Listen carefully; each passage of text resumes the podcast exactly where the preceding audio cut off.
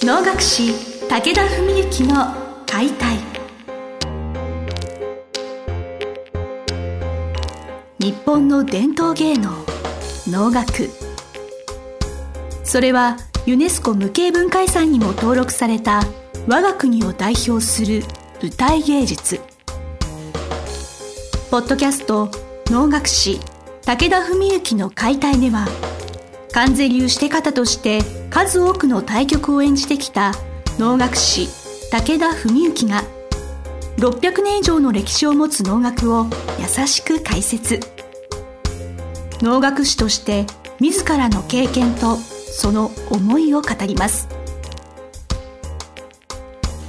皆さんこんにちは。お能の心を伝える番組能楽師武田文幸の解体。先生本日もよろしくお願いします。よろしくお願いします。この番組まあ、お能というものを皆さんにより多く見ていただきたいという願いと思いを込めてお番組をしているわけなんですけれど次回の舞台が7月9日ですね。なんか大分であるということで、はい、そのお話をお聞かせいただければと。はい。わかりました。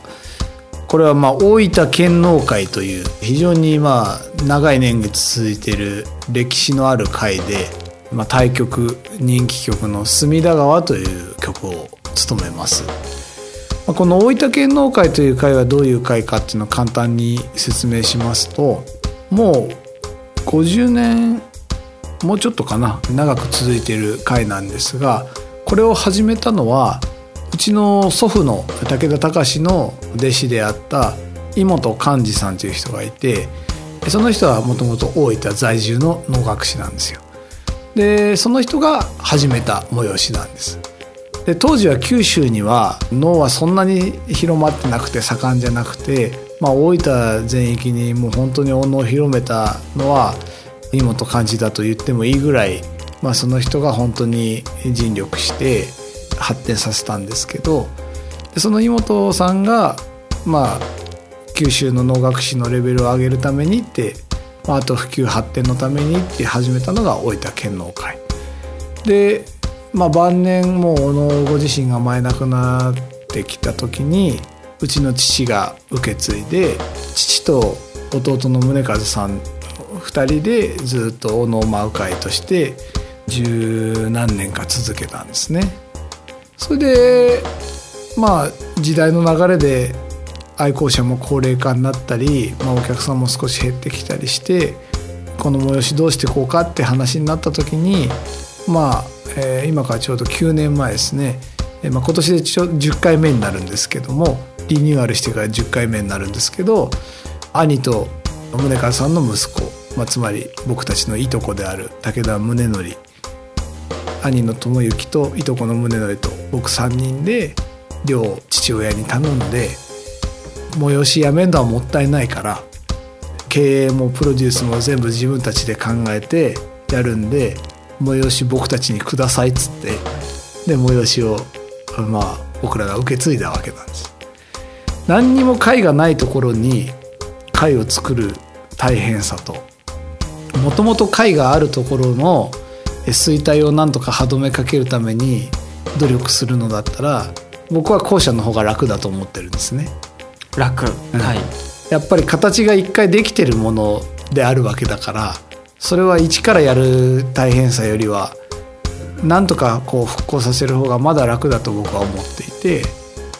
私もそうだなと思ったんですけど後者の場合上の世代と比べられる苦しさみたいなものもどうでしょうか？あそうですね。それはある意味ではあったかもしれないんですけど逆に言うとその辺はね、まあ、僕は10年前の僕っていうとまあ生意気な盛りのちょっと過ぎたぐらいの頃でしたからね。それでまあお弟子さんとかその現地のお客さんたちも非常にポジティブに受け止めてくれてて要するに若い先生を応援したいっていう風向きも非常に感じてたんでだからあんまりそのプレッシャーとかハードルっていうのはむしろ感じてなくてまあそれで、まあ、もちろん値段設定下げたりとかね。協賛募ったりとかそういう今風なやり方をしてリニューアルしたわけなんですよね。でまあそれで今回ちょうど10回目になるんですけど、まあ、ちょうどその隅田川っていう、まあ、超人気曲対局をやることになった経緯っていうのもありましてまあ、ちょうどつまり僕らが30歳ぐらいの時にリニューアルしたわけですよ。でその時はまあまだ完全なる若手だったので3人とも。でやっぱり新しいお客さん客層にも訴えかけていくっていう意味でお能一番やる会にしてその一番の脳はわりかしこう派手な動きが多いような、まあ、初めての方が見てもまあ比較的退屈せずに楽しめるような演目を選んできたんですね。それでまああの本当にずっとね7年ぐらいね67年ねお客さんはもう減少する一方だったんですよ。まあ10人20人レベルでだんだんだんだん減ってきて。それでそれが実はこの23年ようやっとね少しまた上昇気流に乗り始めて。よかったですね。はい。これはねやっぱり新しいお客さんっていうかまあ我々はお弟子さん以外の方々との交流も深めでお弟子さんたちにも改めてこう協力を仰ぎ、まあ、そういうふうにずっとやってきてるのが少しこう形になってきたと感じていてまあでもとはいえやっぱりお客さんの多くはまだまだお弟子さんとかその関係だったりするわけなんですけどでそういう中で、まあ、去年、まあ、3人でじゃあ来年はどうするかって言って、まあ、今年のことをミーティングしたわけなんですね。その時に、まあ、僕はちょっと一つの意見として言ったのが、まあ、我々もね若手ってとこから徐々に中堅っていうところに入り始めてる中でやっぱり一番一番の脳っていうものをねまあある意味命がけでやるっていうことを改めてこうやっぱ意識していくべきだしでそれに至ってはねじゃあ派手な切り脳とかそういう動きのある派手なものばっかりじゃなくて、まあ、中身のそういう濃い脳を一番一番大事に提供していくっていうそういうことも考えなきゃいけないし。で見に来るお客さんもまあ愛好者も多い。で初心者の人にとっても分かりやすい。そういうのを考えた時にやっぱりもうザ・ノーみたいな中でまあ初心者の人がもう耐えられるようなでも愛好者をもうならせるような曲っていうとやっぱある程度こうレベルの高い脳になってくるわけなんですね曲の位というのかな。まあその中で、まあ、隅田川とか「瞬間」っていう曲がちょっと提案として出てでまあ僕が指定をやるんだったらまあその2つどっちでもいいんじゃないかってまあ兄や宗則も賛同してくれたんでまあいろいろちょっと経緯があってまああの今その清水義成さんという僕のちょっと先輩の方が東京の能楽師でいらっしゃるんですけどその坊や義久君という子が今1年生小学校1年生なんですけどめちゃくちゃ可愛いんですよ。でじゃああの彼を小方に頼んで要するに日程的に大丈夫だったら隅田川にしましょうと。でもしダメだったら小方使わないでいいから瞬間にしましょうってそういう話になってまあ、そしたらその清水義成さんも吉久君もあのその日空いてたんでね。じゃあ隅田川にしましょうってことでこの曲を選んだというわけなんですね。ちょっと話脱線かもしれないです。私吉成さんのブログ実は拝見しましてあそうです野村史郎先生がいいんじゃないってなんかお褒めいただいたっていうなんか、はいはい、小方のああ、はい、そうですね。はいはい。そういう経緯があったんですね。本当最高に可愛いですねあの子は、うん、小方っていうのはそのやっぱりそんな動きはないと思うんですね。やっぱその動かないかったり黙ってるシーンの方が長いと思うんですけど、はい、どういったところで小型っていうのはその見せ方っていうか見せ場があったりとか。なるほど、えーとまあ、一つは音楽として言うと一個キーが高いわけですよね。子供の声ですから、まあ、思いっきりでっかい声出すとすごい高い声になる。それは一瞬にして場の空気を変える力があるわけです。隅田川で言うとお墓の中からこうまあ民衆が大念仏といってお経を唱えているっていうのは自由体まあ、コーラス隊のような存在大人の自由体8人が歌って表現するわけなんですがあるところで一緒に子供がお墓の中から歌い出すわけですよ。でそうすると子供の高い声が聞こえてきて「あなんだ?」って言うんでねこう母親が死んでしまった我が子のお墓に向かって念仏唱えてたらお墓の中から我が子の声が聞こえてきた。その甲高い声は当然一瞬にして空気を変える力があるまたもう一つは姿形も、まあ、幼いし当然背も低い体も小さくて可愛いですよね。でそれがまあ隅田川の場合、まあ、非常に生々しいわけだけどお墓の中から幽霊が子供の幽霊がパッと出てくるでそしたらみんなはあと思うわけですよ。でそれ抱きつこうとするけども幽霊だからすり抜けちゃうみたいなそういうのっていうのを大人で描けないこともないんだけど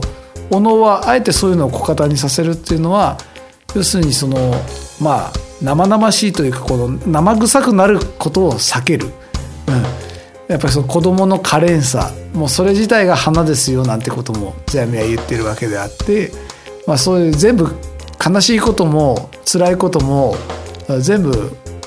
きれいにしちゃうみたいな。それがお能だったりするんでそこにおいての小型の存在っていうのは非常に大きいわけなんですね。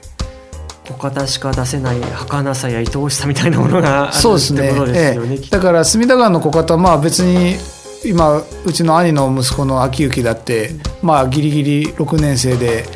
小型現役ですからね。別に秋行だっていいんだけどでっかすぎちゃってね。生々しくなっちゃってそこはやっぱりまあもうだんだん可愛いっていう年頃でもなくなってきてるし